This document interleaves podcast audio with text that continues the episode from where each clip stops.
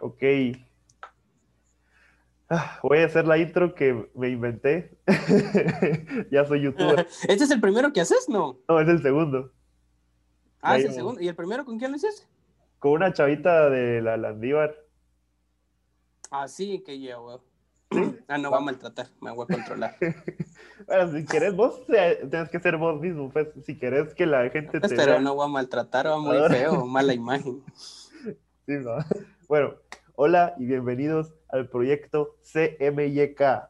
Es obvio, El podcast hecho por diseñadores para diseñadores, donde hablamos del mundo del diseño desde nuestro punto de vista y esperamos aprender un poco más cada día. Ok, en el episodio de hoy vamos a aprender un poco más sobre creatividad en el ámbito del diseño con el invitado del día de hoy, Daniel Tech. Un aplauso. ¡Eh! ¡Bravo!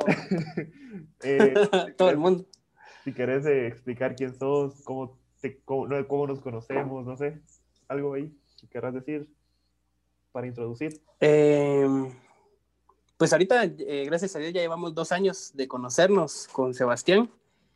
Eh, tenía muchos, la verdad, mucho interés en cuanto a lo que iba a pasar hoy. Eh, sí, pues es algo tal vez no tan formal, pero de verdad, Sebas, me siento honrado que me hayas invitado.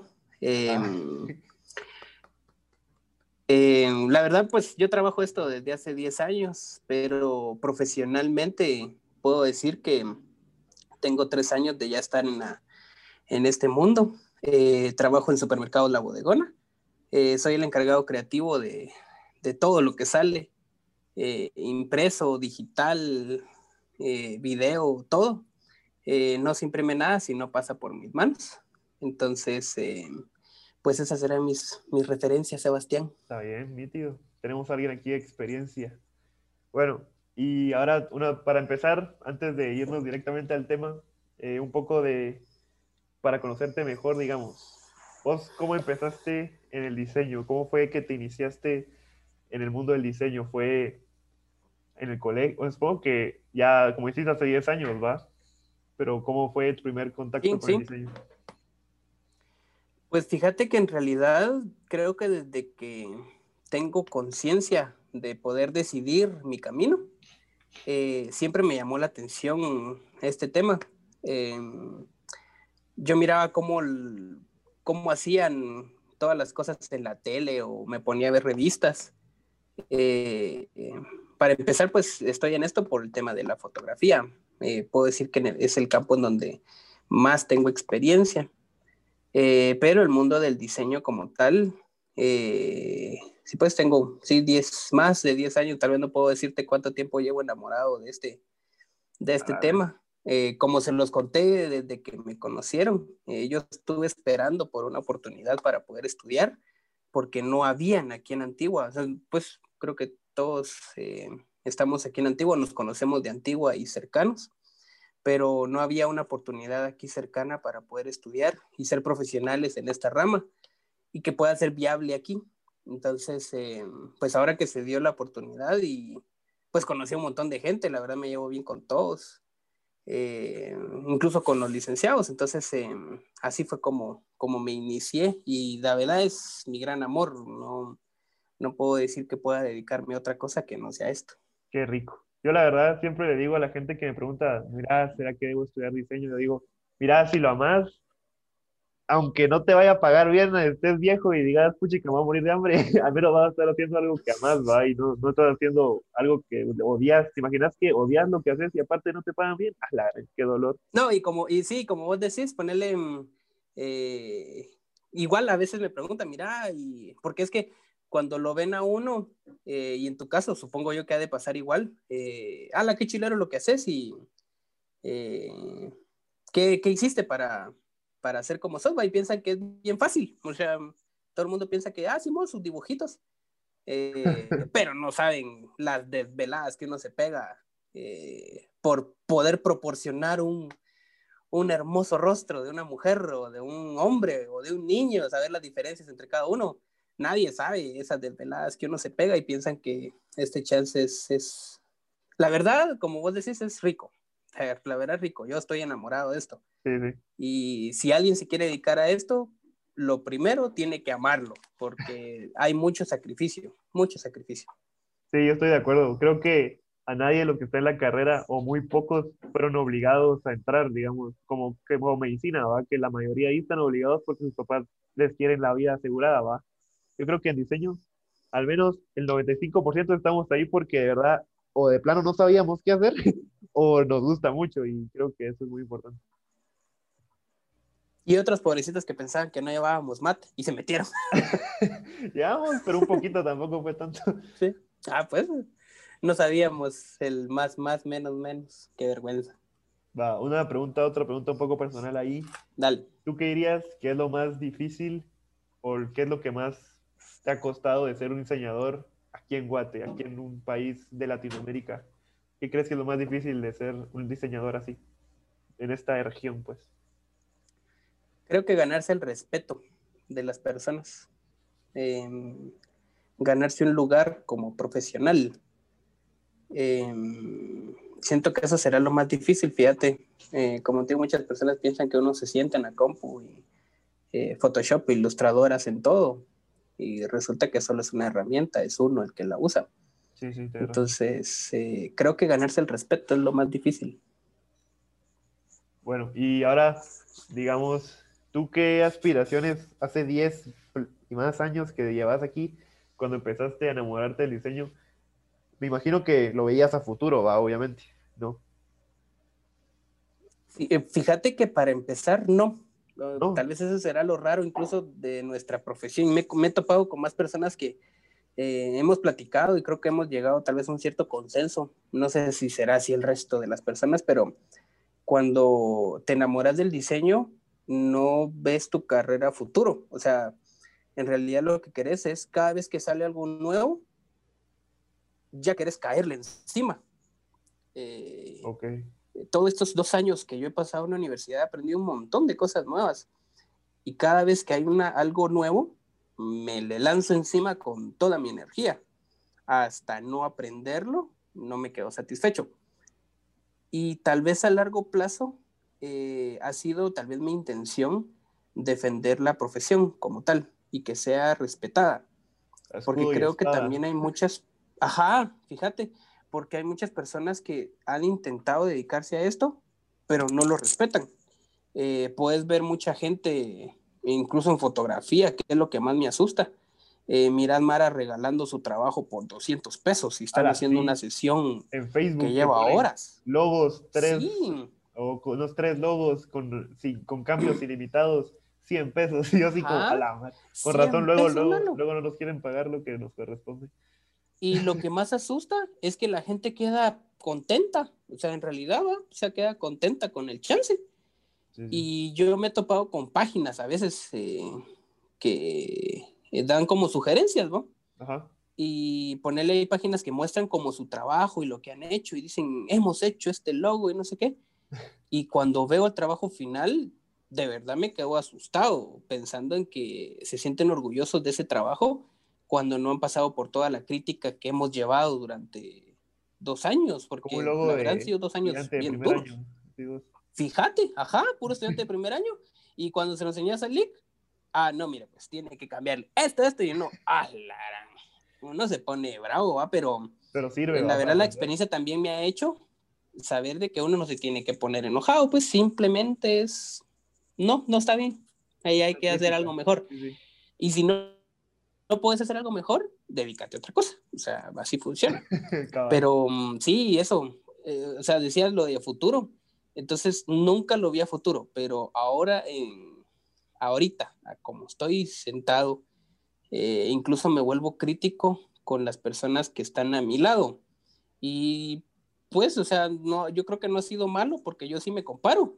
Incluso yo me comparaba con vos, o sea, cuando empezamos con expresión, eh, yo decía, la madre, ¿a qué hora voy a hacer los dibujos como aquel o, tan rápido? Y me llegaba a chutear y qué colores usaste. Eh, creo que mi, plan a futuro ha sido siempre mejorar. Siempre. Eh, ¿Qué es lo que quisiera hacer como profesional? Tal vez poder llegar a ser como la imagen de referencia de respeto de la profesión. Que puedas decir, sí, pues, o sea, ese trabajo hay que respetarlo. Es muy difícil, la verdad, en el mundo en el que estamos y en, la sociedad en la que estamos, es bien difícil que puedan respetar a los artistas o diseñadores como nosotros, pero creo que también está en nosotros hacer que ese respeto esté ahí y que se pueda tocar, ¿va? Sí, sí, tienes razón. Fíjate. Ah, profunda está esta conversación, wow. Lo bueno es que como, digamos, con la invitada que tuve anterior, no nos teníamos tanta confianza y como con vos es como que, mm. que estoy platicando de tranqui, ¿sabes? Sí, sí, eso es lo, lo, más rico. Y por eso venía yo asustado, dije, una entrevista, y no, yo me ponía a hablar de ahí, una entrevista. No, hombre, pero así es un compadre, me dijeron, Acá, tranquilo. Tranquilo. Va, y ahora ya para terminar las preguntas así personales. Personalmente vos, ¿qué es lo que no te gusta del diseño como tal? O sea, que digas esto, ¿sabes qué? Fíjate que yo papelería no te trabajo, qué aburrido, no me gusta, te lo paso a, a quien sea más, pero a mí no me lo des. ¿Qué es lo, o, o, o, si no de trabajos tal cual, del, del, del, ambiente, pues, no sé qué, qué es lo que no te gusta del diseño. Fíjate que algo que de verdad no me gusta hacer, y así yo preferiría, miren, dénselo a alguien más, volantes. Ah, Fíjate que hay que hacer un volante. Ah. porque es que un volante es tan. Es, tan, básico. Es tan poca cosa, es tan.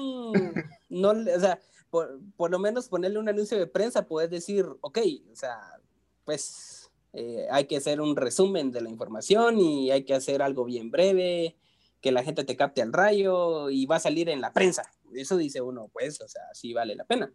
Pero un volante, las personas ahora agarran los volantes y ya ni los ven, entonces, y a pesar de toda la gente, sí, mano. Y a pesar de todo, la gente lo sigue pidiendo, entonces, volantes, eso sí. ok. Ahora sí empezamos con lo jugosito. Ahí estás, me llega. Pero antes recuerden que la gente que está escuchando esto, que en Spotify se puede escuchar la versión de audio de este podcast y en YouTube eh, pronto una versión en video más, con más explicaciones y, y puedes seguirme en Instagram como Sebas Graphic. A vos como, no sé si crees que te sigan en algún lado. No, no, con que miren mi trabajo y le den like cuando vean algo de la bodegona es más que todo. Nice. Entonces empezamos. Nosotros queríamos hablar hoy de la creatividad que envuelve estar en el mundo del diseño. Yo siempre tengo este problema mental desde que estaba en primaria, creo yo, que me caía mal estar con mi maestra de lenguaje y que me dijera, va a tener que exponer sobre este tema hágalo creativo. Yo así, chica, ¿y cómo lo hago creativo? y luego, yo me la fumada y decía, voy a hacer, voy a, voy a hablar de esta película porque toca el tema este, vamos. Y yo súper creativo. Mi cartel ahí lo dejé atrás, vamos, nadie le importaba. Y luego me dice, no, es que no es creativo. yo, ¿pero por qué? Mire el de su compañera, solo porque le había hecho colochitos con marcador. Ah, súper creativo, vamos. Sí, claro. Entonces, no sé qué opinas vos, cómo, cómo ves la creatividad. ¿Qué es creatividad para vos? Esa, esa forma de ordenar tus ideas en la cabeza es a lo que yo, pues, en mi particular caso, le llamo creatividad. Ok. Porque, ajá, porque fíjate, te enfrentas a un problema y nosotros nos enfrentamos a problemas a diario. O sea, hay personas que, pues, a veces se enfrentan con un problemita o no, pero nosotros nos enfrentamos a problemas a diario, todos los días qué color le pongo, qué paleta le queda, eh, toda la teoría que ya sabes eh, de color, de formas, de tipografía. ¿Cómo ordenas todas esas cosas en tu cabeza? Y decís, bueno, esto es lo que puede funcionar. A eso para mí es creatividad. O sea, todo lo que miras impreso, digital, que es de calidad, es creatividad. ¿Querés quitarle qué era lo que me pasaba antes o qué es lo que pienso ahora, en el hoy? De, la, de la creatividad. Sí, sí. Pues de los dos, si quieres. Que, pues, tal, vez te lo voy a, tal vez te lo voy a resumir, mejor te voy a hablar del hoy. No sé, te vamos a hablar del, del ayer. Es que el ayer sí fue. Mm, ah, fue difícil. O sea, sí fue difícil. la, verdad, para mí fue bien difícil. Eh, lloré muchas veces. Por lo de la Muchas veces, sí. porque mm, en el, empecé muy pequeño, tal vez, en el trabajo en el que estoy, y la verdad me tuve que desenvolver solito. No tuve ningún tutor o, o un mentor o alguien que me dijera, mira, pues eh, vas por este camino, no, por este no, no, lastimosamente me lo, tal vez no lastimosamente, tal vez no lo veo como algo malo, sino como pro, o sea, tuve que irme abriendo camino solito. Entonces lloré muchas veces solito, eh, porque los diseños no eran creativos, o sea, no, como en el, el chiste de la creatividad es poder sorprender a las personas. Y si no sorprendes, eh, hay algo que está fallando ahí, ya sea eh, vos o las personas que no te entienden, pero ahora que estudiamos sabemos que cuando las personas no te entienden, es uno el, que formuló mal el asunto. Entonces pasé muchas penas, pero eh, llegó un punto de mi carrera profesional en la que conocí a las personas de Pancho y compañía. Antes se hacían llamar Guachalal. Eh, pero ya fue en una época donde eh, yo ya maduré más, ya dije, no, soy yo el problema y tengo que salir adelante y tengo que, porque pensé en un momento, no, yo no sirvo para esto, me tengo que dedicar a otra cosa. Pero cuando los conocí a ellos, que para hacerte referencia, no sé si, los, no sé si has visto el trabajo de ellos, ellos hicieron las campañas de la Megapaca, ese es lo de Lulu Grum. Y, ah, cómo no, cómo no ellos son los, ellos en su momento, cuando esa campaña estaba al aire, ellos se la, se la echaron. Eso fue popular. Ah, sí, fue súper popular, pues, o sea, Megapaca ya viste en, qué momento está de su carrera, ¿no? Ajá. Entonces, eh, cuando ellos estaban diseñando esas vallas, eh, yo llegué al camino de ellos porque se volvieron asesores de la empresa. Entonces, eh, incluso hubieron un par de veces en las que yo sentía que ya me echaban ya me echaron. Porque en este mundo de la, del diseño y creatividad, de verdad no es mal consejo, hay que ser shooters. Y aunque suene mal, pero en nuestra profesión, de verdad, ser shooters es lo que me tiene hasta ahora aquí, amando mi profesión. Entonces, ponerle yo agarraba, de repente ellos iban a hacer sesión de fotos o iban a hacer alguna campaña de alguien, y yo agarraba camino y me iba sin decirle a nadie, porque ya sabía que no me iban a dejar ir. Eran asesores de mercadeo, no tanto de diseño, pero a mí me interesaba el diseño. Se podría decir que en vez de pedir permiso, o cómo es, cómo es el dicho? Sí, así es, pedir perdón. Yo pedía perdón y no permiso. Entonces, eh, y me iba, fíjate, y de repente me llamaban y yo no contestaba. Yo no existía. De repente, eh, ya terminaba todo y yo encantado, mano Uf, mira cuánto no aprendí yo solo sentándome y viendo a las personas y, cómo, cómo se sentaban a, razonar las ideas. Yo, yo sentía que esa, esa Mara era maga, fíjate, o sea, eran magos los que estaban ahí porque que se sentaban, se, se, fíjate, se ponían a pelear ahí mismo. No, que qué, Pasaban 5 o 10 minutos y regresaban. Mira, pues vamos a hacer esto, esto, esto y esto. O sea, ¿qué hora esa Mara se puso de acuerdo. Yo ni cuenta me daba.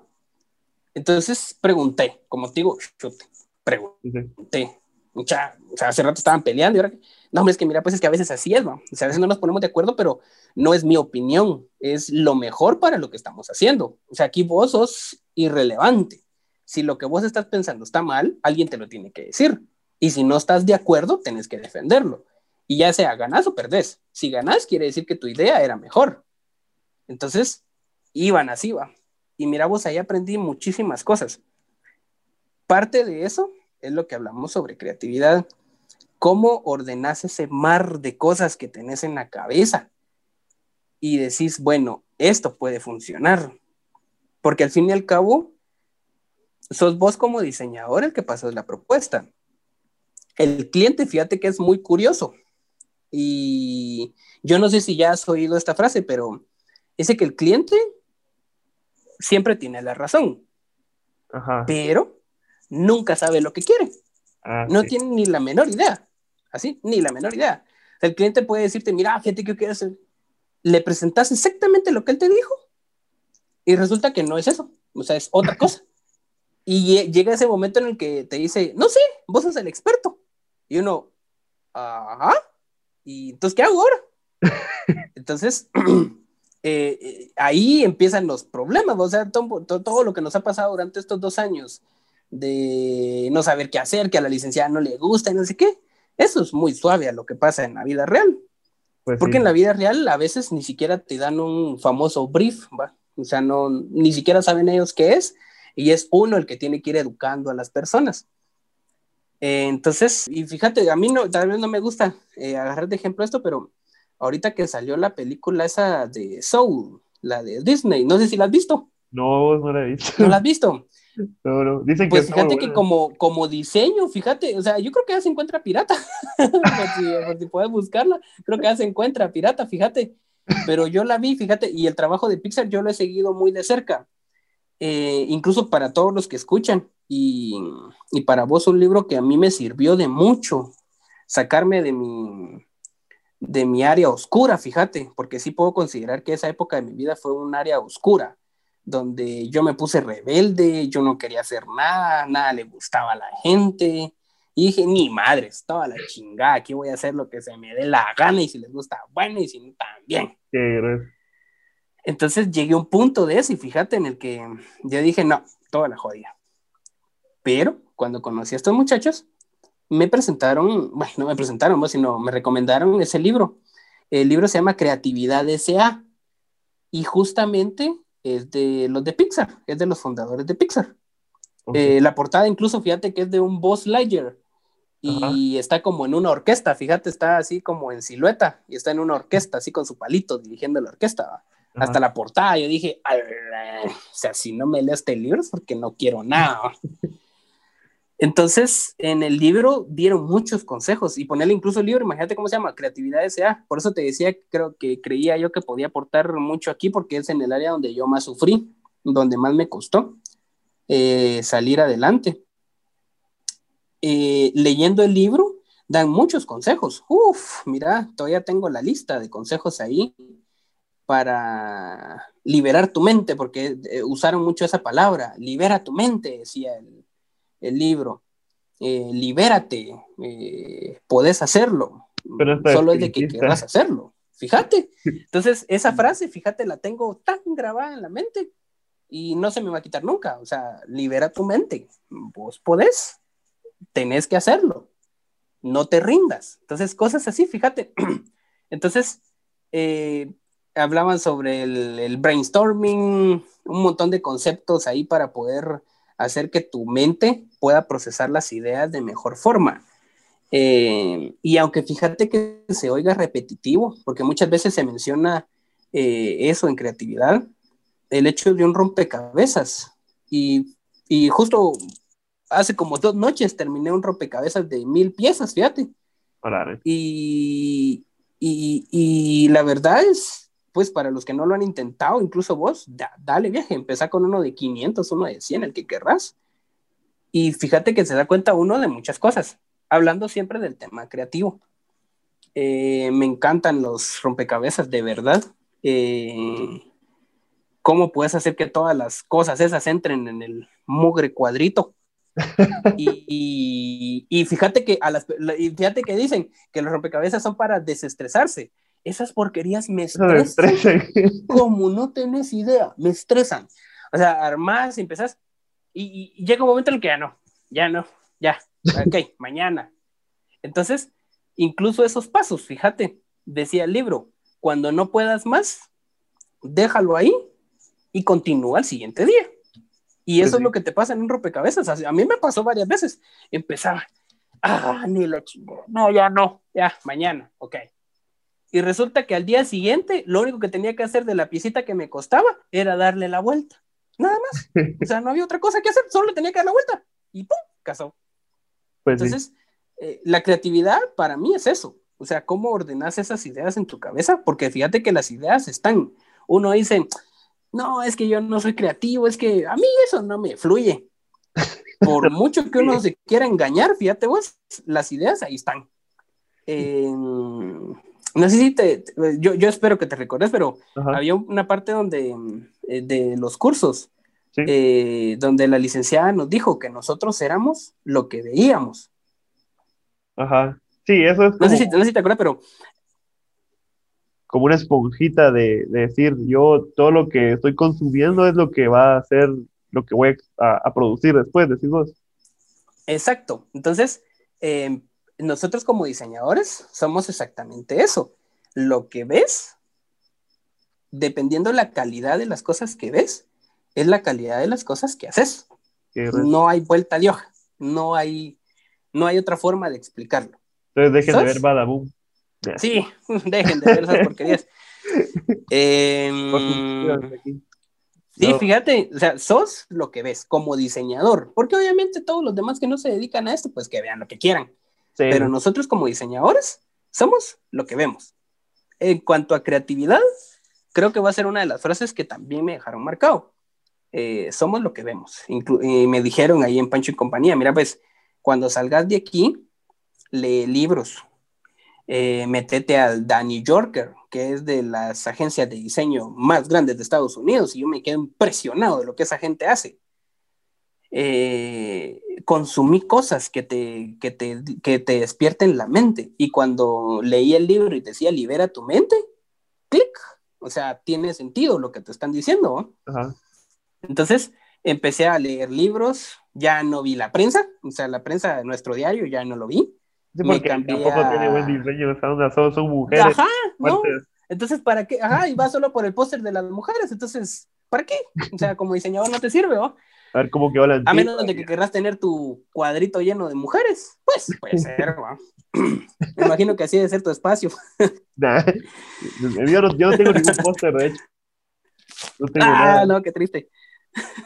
Me da ansiedad, y... me paredes blancas. Ya, imagina, va, imagínate, hasta paredes blancas es más chilero que tener mujeres, ¿no? Pero mm, fíjate, entonces ya no leí todo ese tipo de cosas, me dediqué a ver eh, mejor el periódico, que tiene mucha mejor calidad visual, eh, mejor contenido en cuanto a texto, y a pesar de que es caro y es pequeño, la verdad funciona de maravilla. Eh, me suscribí a revistas de diseño, puse atención cada vez que me hablaban sobre ciertas cosas que tal vez no venían al caso, pero eh, pues sonaban interesantes, como algún diseño de un centro comercial o, que aquí en Guatemala un par de jóvenes se ganaron uno de esos John Leons. Yo dije, pues va a ser interesante, hay que ver esos trabajos. Entonces, consumir ese tipo de material es lo que te va a ayudar a tener Ajá. ¿Qué revistas de, de, diseño son las que te suscribiste o cómo fue el...? Porque aquí yo... Fíjate que... Que nací en el año 2000, no tengo la menor idea de cómo suscribirme a una revista, pues. Para mí... de verdad. Para mí llegan de la casa de la nada, vamos. Ah, sí. Pues fíjate que para empezar, eh, de las que más tengo así presentes es, fue esa de, de The New Yorker. Eh, que es de Estados Unidos. Entonces esa la mandan digital y a veces, una vez al año, dos veces al año creo yo, mandan una versión impresa. ¿Qué calidad? Eh, ajá. También, ah, yo no sé si has oído esa revista, pero es, es más de ciencia que de diseño. Pero me gustó porque esa revista se ganó varios premios internacionales justamente por diseño. Es la de muy interesante, se llama. Bueno, si no, eh, igual la busco después, si querés. Ajá, entonces fíjate que es una revista de México. Entonces, justamente por diseño, se ganaron varios premios ya, fíjate. Entonces, em, que fueron premios de diagramación que se dieron. Después, se lo, después eh, bajaron su, su... Su calidad, ok. Ajá, su calidad porque cambiaron de director artístico y ah, eso. Pero en su momento, cuando, cuando yo me suscribí, eh, ganaron dos premios y de hecho, pues de la mejor diagramación que yo he visto. Eh, entonces, cuando tuvimos incluso los cursos de InDesign, me puse a revisar otra vez mis revistas para ver qué había. y, ahí, así fue como, como avancé, fíjate. Sí, yo lo que em, creo que las revistas de las que yo me acuerdo que juntaba eran de revistas que encontraba gratis de restaurantes allá en Guate, viste que, a veces están revistas gratis de moda o qué sé. Sí. Ahí me juntaba unas mis cinco cada vez que iba a Guate, me iba a, dar vueltas ahí en toda la zona 4, en todo ese cuatro grados y esos lados. De ahí. ahí todos los cafeteros tenían revistas y ahí me las jalaba yo gratis. Pero eso de suscribirme, sí, me da hasta miedo. sí, fíjate, al inicio, al inicio da miedo, pero como te digo, somos lo que consumimos, exactamente eso. Em, ponerle, incluso en Netflix hay un montón de series muy buenas em, para, poder, para poder suscribirse. Eh, yo me la vi, no sé si fueron dos o tres veces. Eh, se llama El arte de la luz eh, de Netflix, que son documentales de fotografía. Ah, ok. Y, y fíjate que es Mara Puchis. O sea, vos no, no los admirás por la cámara no los admirás por las luces, vos los admirás por lo que están haciendo. O sea, vos decís, alarán, o sea, que esa Mara lo que hace por una foto. Fíjate, lo que hace por una foto. Hubo un compadre que incluso se enfermó en la India y pasó, no sé si dos meses hospitalizado porque le dio infección en el estómago. y dice, Sí, ah, yo creo que es estadounidense. No me recuerdo si fue estadounidense o fue español el fotógrafo. Ah, ok. Pero eh, porque iban a hacer el documental de la Nat Geo sobre el ritual de la muerte. Incluso así se llamaba el capítulo, el ritual de la muerte se llamaba. Entonces, incluso vos decís, ¿qué chingados tiene que ver el ritual de la muerte con fotografía? Y cuando ya te metes al capítulo, uno dice, Paxis, o sea, tiene todo que ver, ¿va? Pues. Entonces, en cuanto a creatividad, fíjate, eso es de lo que más me ha dejado marcado y tal vez de lo más reciente. Eh, yo creo que Citas de Correa fue lo último que lo, de lo que vimos. Eh, la licenciada de expresión, que nos dio aquel libro de Roba como un artista. Ah, sí, sí, ese es famoso. ¿Te acuerdas de ese? Va. Sí, sí. Entonces, eh, de, los, de todos los libros que nos dieron este semestre, ese para mí ha sido el mejor. Había una frase que decía, si copias a un artista, estás, estás haciendo plagio, pero si le, si le copias a 100, estás haciendo arte. Fíjate. Sí, sí, me acuerdo. Ajá, entonces yo dije, o sea, eh, muy bien, pero ¿qué, ¿qué tuviste que haber hecho para poder ver a 100 artistas?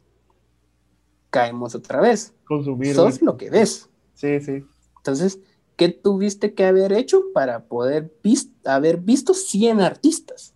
Imagínate, uno, yo pues cuando veo las pinturas de, el que, el que más me gusta es el Van Gogh, o sea, yo adoro a ese señor, es de la historia del arte, será el mejor para mí, o sea, ese señor es, lo máximo, fue, fue todo, y todo lo que le pasó, y, y es todo, mano, o sea, es felicidad, esa es su, esa es su pintura. Felicidad. Felicidad.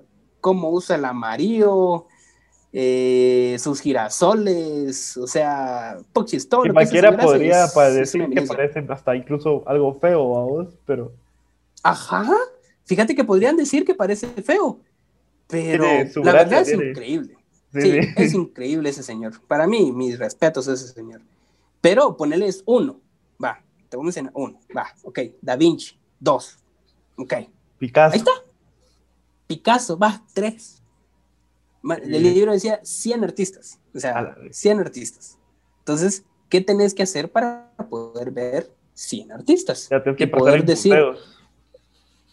Ajá, ir a museos, tenés que ir a verlos, tenés que descargar, eh, tenés que decir, bueno, ¿y cómo lo hicieron? o sea, nosotros como, como diseñadores, como ojos críticos, eh, ¿qué tenemos que hacer para poder ver 100 artistas? Entonces, em, eh, pues, o sea, como, como mencionabas ahorita, ponerle lo del cartelito ¿va? De, de primaria y mire, haga lo creativo. Pues, o sea, la creatividad es relativa para muchas personas, pero para uno de diseñador, la creatividad siento que es poder sorprender a las personas cuando haces conexiones que otras personas no harían. Sí, sí, justo eso estaba pensando yo ahorita que, que estabas explicando. Así resumiendo a muy grandes rasgos.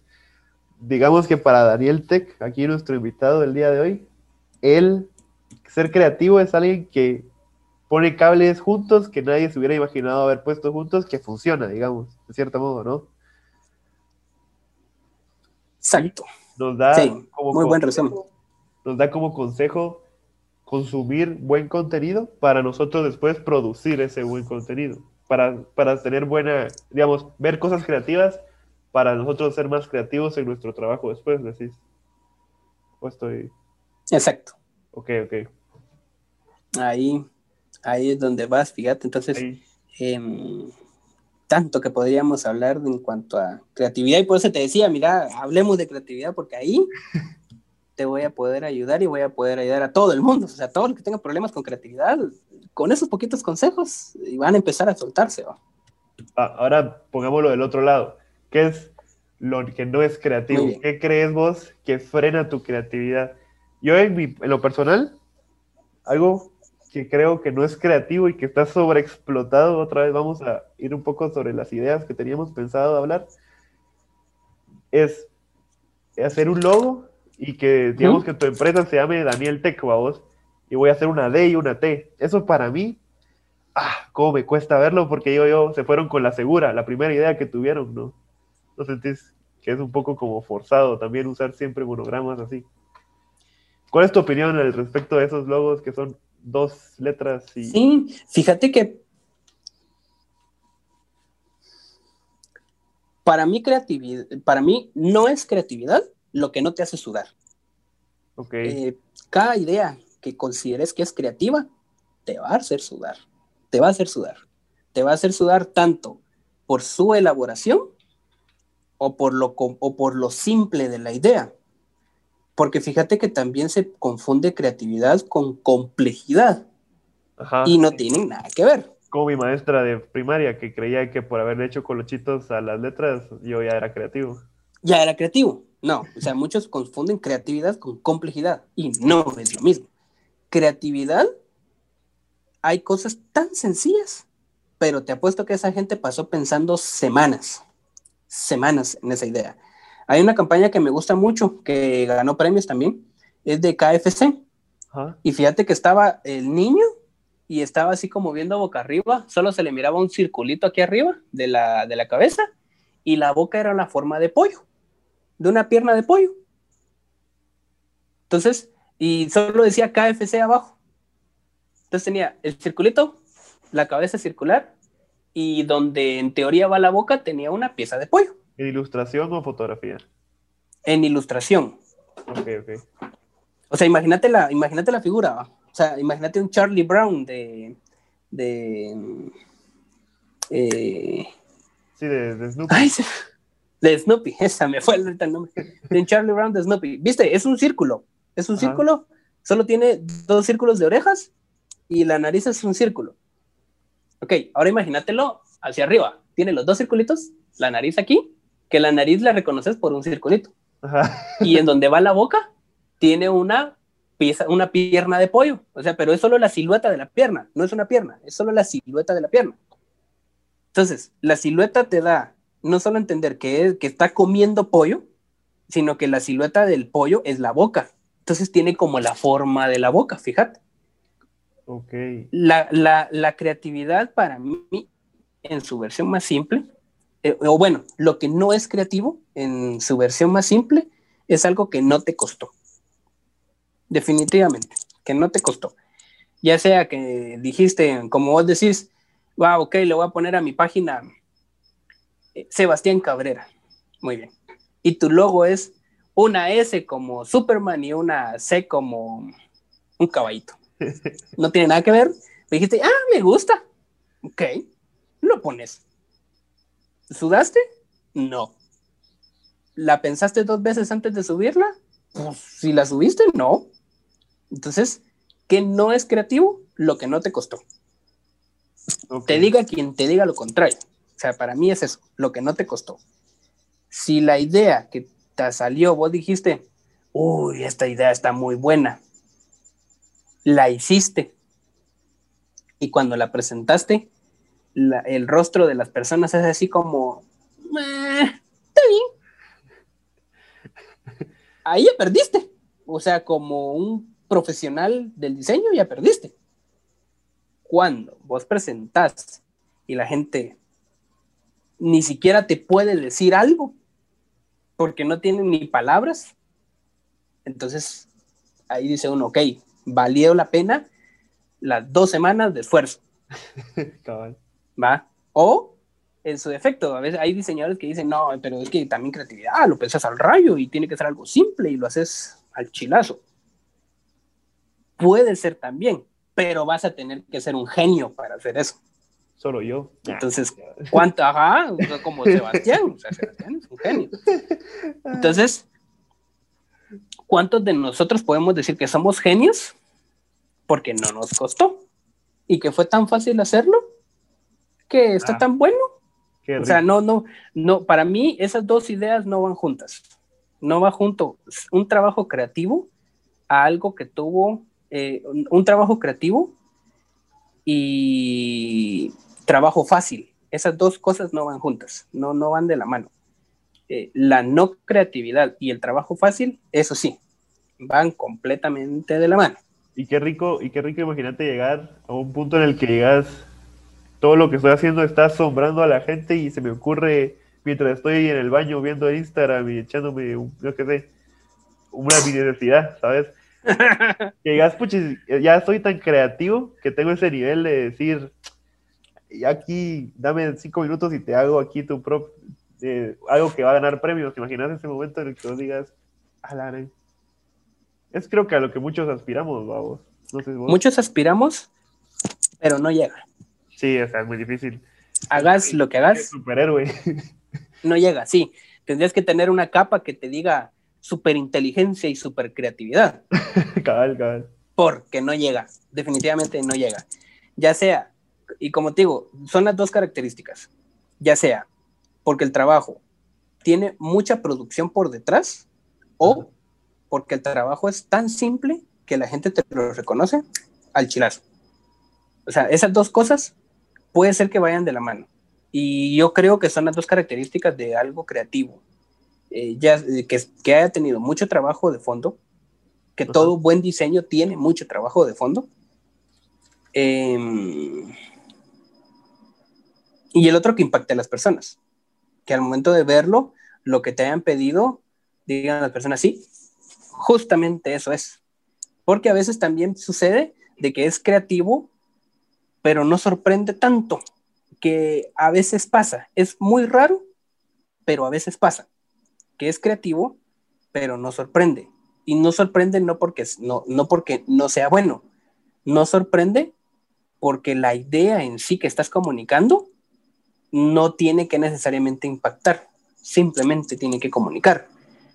Pues. Pero ese tipo de trabajos son los que a mí no muy me gustan, como te decía, un volante. O sea, un volante pues puede ser creativo, pero pues, o sea, ¿qué podrías hacer con un volante? O sea, decime, ¿qué puede ser con un volante? Entonces, ¿te toca hacer un volante? Claro, ¿puede ser creativo? Sí. ¿Va a impactar?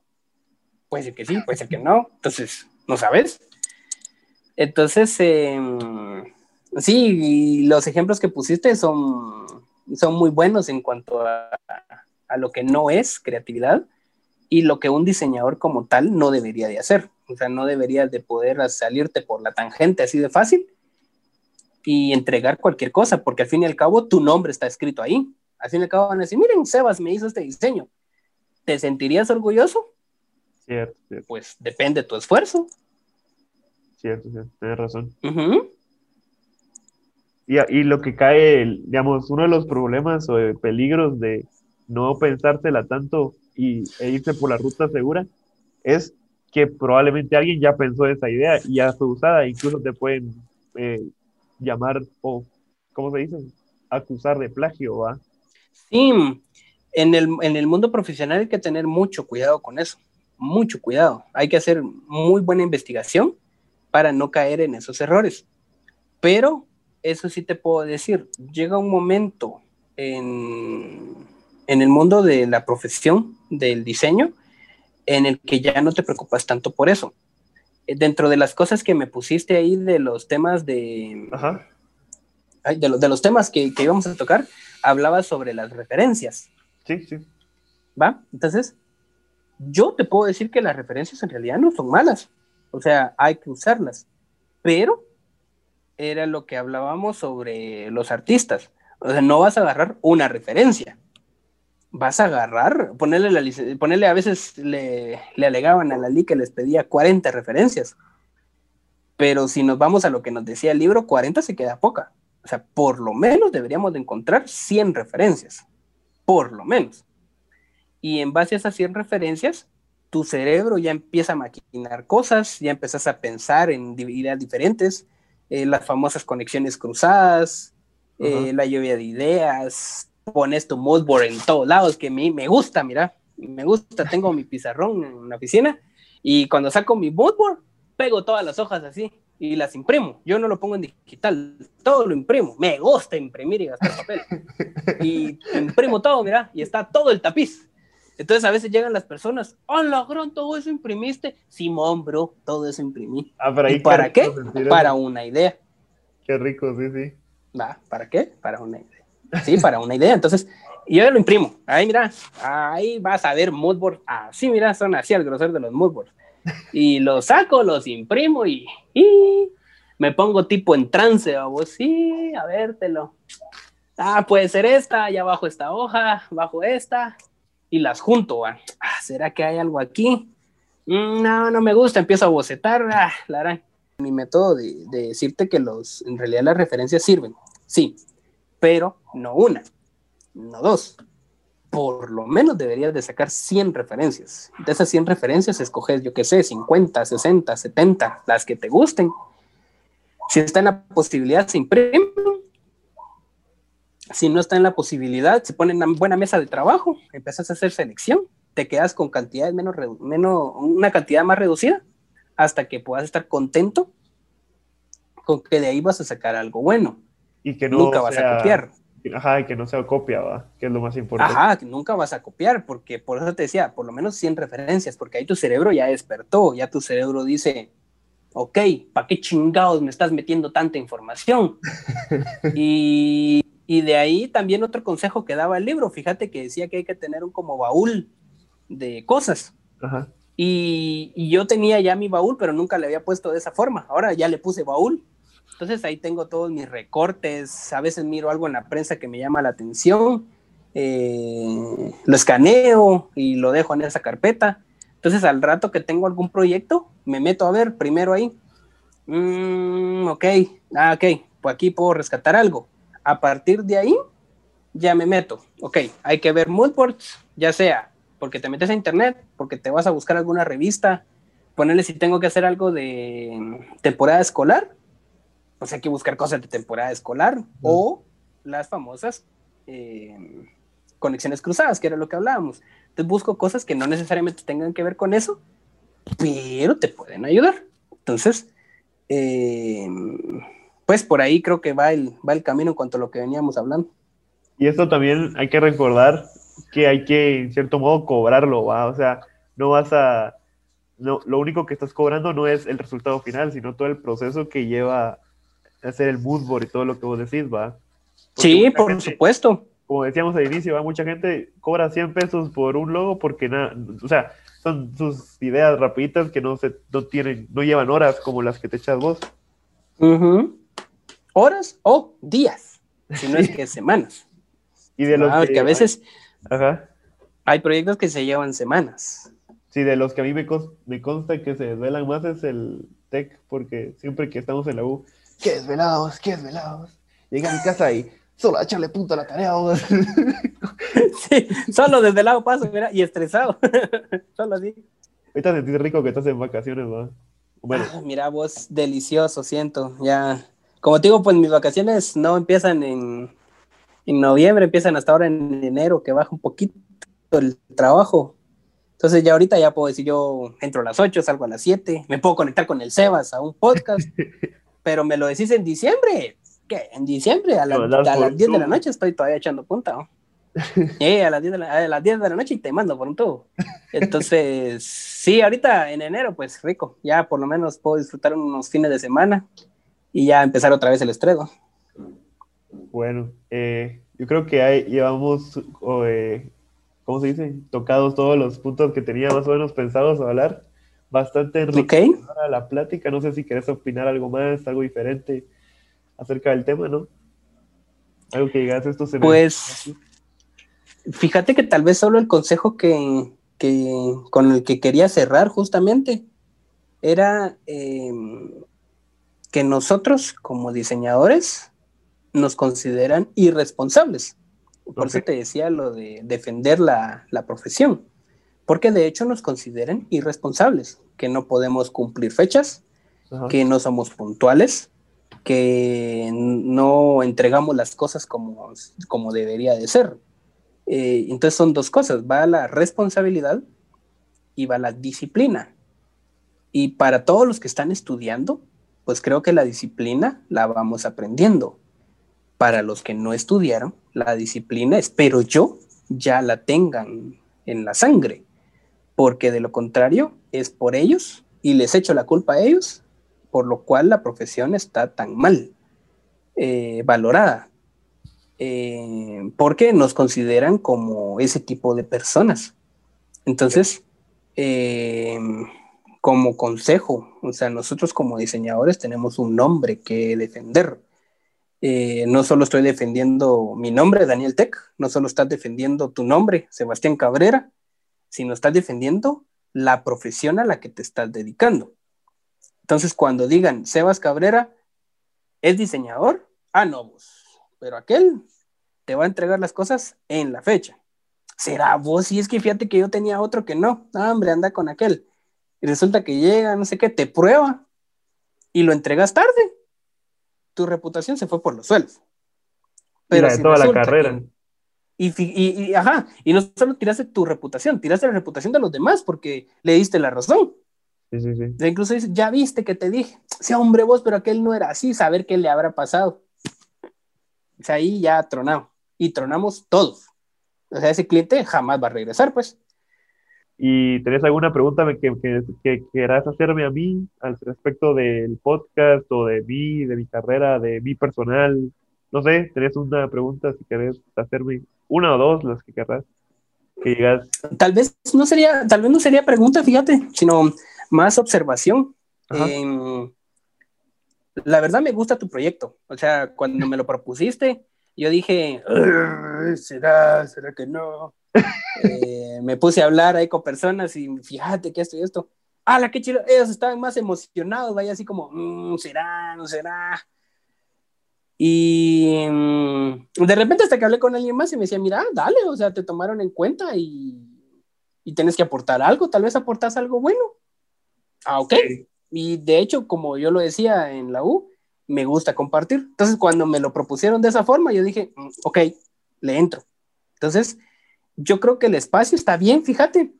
Eh, tal vez lo único es, es eh, como te decía la observación, meterle disciplina y meterle responsabilidad. Es lo único. Para que no sea un canal más de diseño, sino que sea tu canal de diseño y que tenga un nombre. Como te digo, un nombre y empezar a defender esa, esa profesión que tanto nos cuesta, porque de verdad cuesta un ojo de la cara, no solo en dinero, sino en esfuerzo. Obviamente para los que se quieren esforzar, para los que no, pues ahí está la puertecita que nadie los está obligando a quedarse. Eh, me gustó tu proyecto, o sea, tal vez no era pregunta, sino es más observación. Me gustó, la verdad me gustó. Sí, todo esto empezó con esta inquietud que tenía yo de, pues yo soy alguien que me mantengo muy inquieto, vos me conoces. Sí, vos pareces estómago, man. Entonces estaba ahí de vacaciones, ya viste que a veces subo cosas a Instagram así de diseño y dije, pues a mí me encanta el diseño tanto como a vos y dije, bueno, quiero una plataforma en la que podamos hablar de diseñadores para diseñadores, pasárnosla chido. Así entre amigos, ¿va? entre colegas. Y qué, qué bonito lo que me decís de que te gustó el proyecto y yo también espero que algún día, oh, la verdad es que no tengo muchas expectativas porque dije, que sea lo que Dios quiera, ¿va? yo voy a hacerlo lo mejor que llegue a donde llegue, pero ojalá sí llegue a donde, que llegue alto, va, que, y que muchas, muchas nuevas generaciones de diseñadores lleguen a ser inspiradas por lo que se habla aquí, y que, pues, ya hasta me emocioné. Sí, sí, como te digo, yo me emocioné, la verdad, o sea, ahorita que estamos hablando y eso, estoy aquí en mi cuarto, tranquilo, eh, tenía hambre, de hecho, desde que vine, pero el hambre se me fue por estar entretenido aquí con vos. Qué bueno, y venía como ansioso, ¿va? venía diciendo, pues, ¿qué, qué, qué irá a pasar? Y yo creo que más personas podrían estar con, este, con ese sentimiento. Y decías que tu anterior podcast tal vez no había sido tan dinámico y eso porque no conocías a la chava, pero creo que incluso vos vas a ir aprendiendo a soltar a las personas, conocerlas antes, escribirles, así como hiciste conmigo, ya viste, me escribiste, mira qué día, va tal día, estás, ok, estamos. Eh, Yo te pregunté, mira qué tema, no sé qué, mira, estos temas me interesan y la harán. Ah, ok, ok. Entonces ya te dije, oh, mira, este tema me interesa más y te puedo aportar más. Ok, ok. Entonces ya llevamos, creo que vamos a cumplir más de una hora hablando. Sí, ya, una hora. vamos bien, o sea, vamos bien, siento yo. ¿Sí? Bueno, gracias, eh, Tech, por tu tiempo. Perdona que te hice pasar hambre, pero bueno, ahora sí ya, para terminar, la última pregunta, la más importante que le hago, voy a hacer a todos los que pasen por aquí. ¿Qué preferís? Dos cosas, café o té. Y la otra pregunta. Café. ¿Café? ¿Sí? Sí. Ok, y la otra pregunta, Windows o Mac.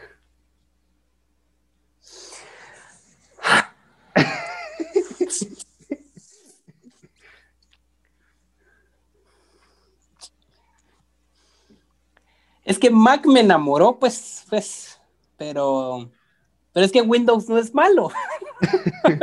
y sale más barato repararlo. Eh, sí, en realidad la puedes reparar, porque una Mac se te arruina si tienes suerte, la reparas, si no, ya no la reparas. Ah, con el dolor de mi corazón, Windows. es que Mac es buen hombre, pero es que no te puedes decir Mac porque no todos pueden. Y la verdad, diseñar en esas dos cosas es lo mismo, pero obviamente Mac tiene sus ventajas, o sea, tenés un iPad, tenés una Mac, tenés un iPhone y tenés todo ahí, entonces, en cambio tenés un Windows, tenés una cosa por un lado, otra cosa por otro lado, entonces, no, Windows, te voy a decir Windows hoy, otro día tal vez cambie de opinión. café y Windows, nítido. Sí. Gracias, gracias otra vez por tu tiempo, Tech, y me faltó Coca y Pepsi para la próxima. no, pero eso no es de diseñador, eso es ya de cualquier persona. A mí me gusta esa comparación ah, porque es. ¿Apostar que, no es de diseñadores? No, pero no es el estereotipo. Pues. No, pues, mira, pues, apostemos. apostemos y te aseguro que gano. Va, va, te pregunto a vos primero, entonces, Coca o Pepsi, así rápido, sin muchos peros. ¿Cuál elegís? Coca. Obvio, ¿ves? Está bueno, pues. Coca, por fuerza. Sí. Sí. gracias, Sebas. Gracias por el espacio, la verdad, por la oportunidad, por el honor que me diste. Lo considero así. Ah, qué bueno. Eh, ánimo, la verdad, ánimo. Dale duro. Tu proyecto está muy bueno. Y evolucionalo, porque va a llegar un momento en el que todos lo vamos a querer escuchar.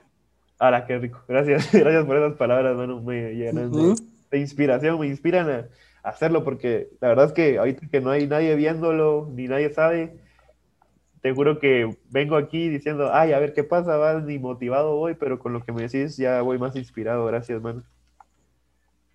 Sí, sí, qué bueno, qué bueno que eso te provocó.